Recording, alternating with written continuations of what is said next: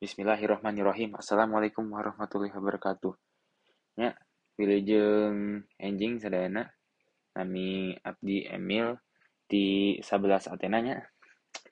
Oke, pada kali ini orang badai maca badai maca tes wawancaranya, wawancarana di Sunda.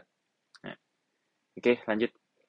Wawancara. Assalamualaikum warahmatullahi wabarakatuh. Dengan ber, dengan balas narasumber Waalaikumsalam warahmatullahi wabarakatuh. Assalamualaikum Bapak. Nah gitu ya. Wawancara. Punten Bapak tiasa nyuwunkeun waktu sekedap.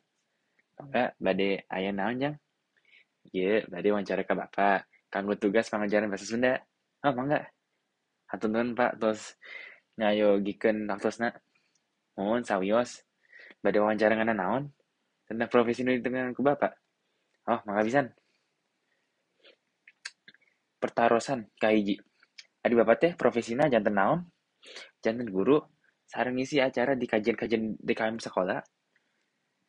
Wawancara. Naon motivasi di bapak bikin ngisi kajian-kajian selaku motivator di sekolahan? Narasumber. Selaras nama iya teh parentati Allah subhanahu wa ta'ala. Kanggo tema kajian di bapak biasanya condong ke arah mana?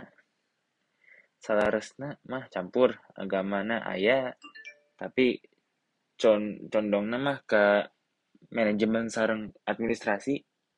Uh, salian ngajar di sekolah bap bapak masian materi kajian di kajian-kajian di sekolah mana wae? Hampir sadaya sekolah di kota Bandung pernah oh, bapak masihan kajian ke para belajar SMA Hungkul. Leres di tingkatan SMA kanggo murang kali SD SMP mah hente ayo pesen bapak kanggo para pelajar sadaya kedah rajin diajar wae. Sareng ulah hilap dibarengan ku ibadah taat sareng agama. Atur nun pak. Cikap sakit wae wawancara singkat ti abdi. Mohon sami-sami. Assalamualaikum. Waalaikumsalam